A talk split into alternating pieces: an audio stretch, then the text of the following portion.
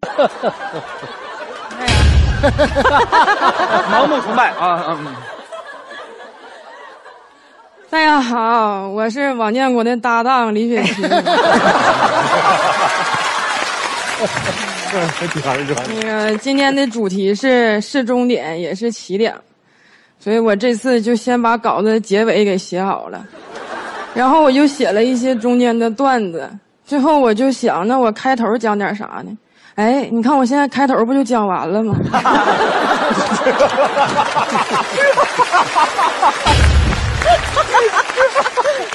哎呀，就今天这个破主题啊，从里到外都透露着节目组的阴险。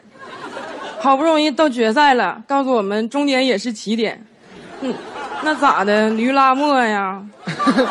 拢共就这么几个驴，年复一年，一圈一圈拉呀，拉的好的还给根胡萝卜，萝卜上面刻几个字儿：转圈大王。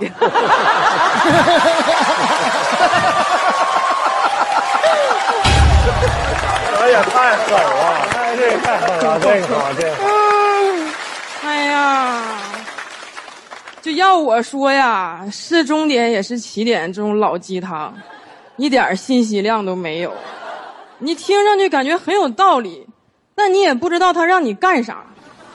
这种话吧，都不如我姥姥的人生格言。我姥姥的人生格言是：人吃耳屎会变哑巴。你别看人家无凭无据，但你是不是有尝试一下的冲动？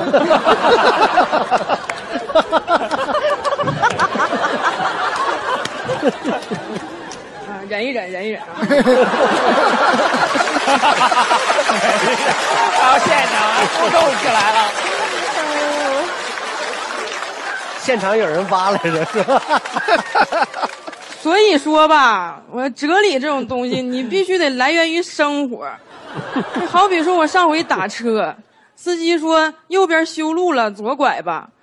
完了，十分钟的道儿给我绕出来八十块钱，十三的起步价，剩下六十七。我买个人生哲理：左拐也是一种右拐。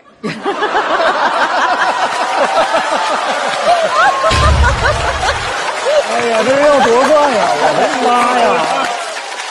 这种人生哲理吧，你通常会伴随我们一生。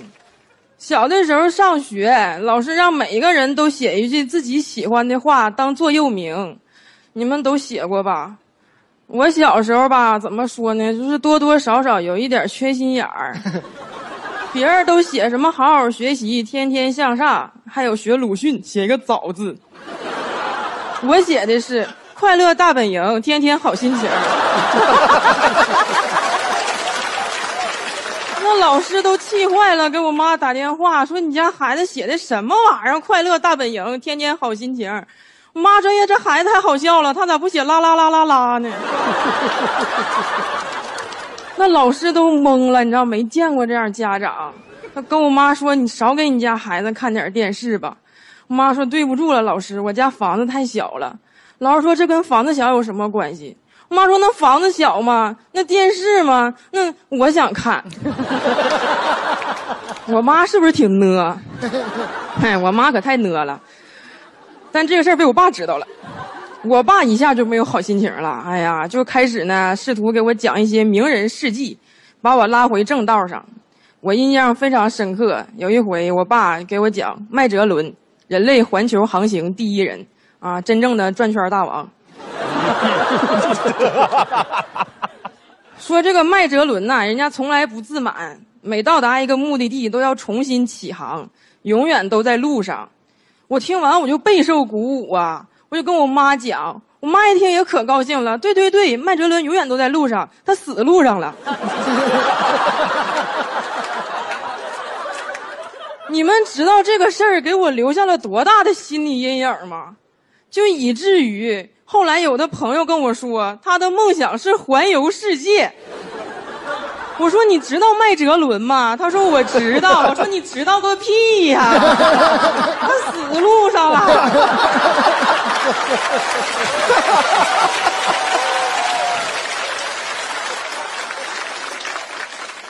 但是后来呢，就是我妈也会给我讲一些鸡汤，然后我就说，你不是最烦鸡汤吗？那怎么的？五十来岁，你终于变成了自己最讨厌的人呢？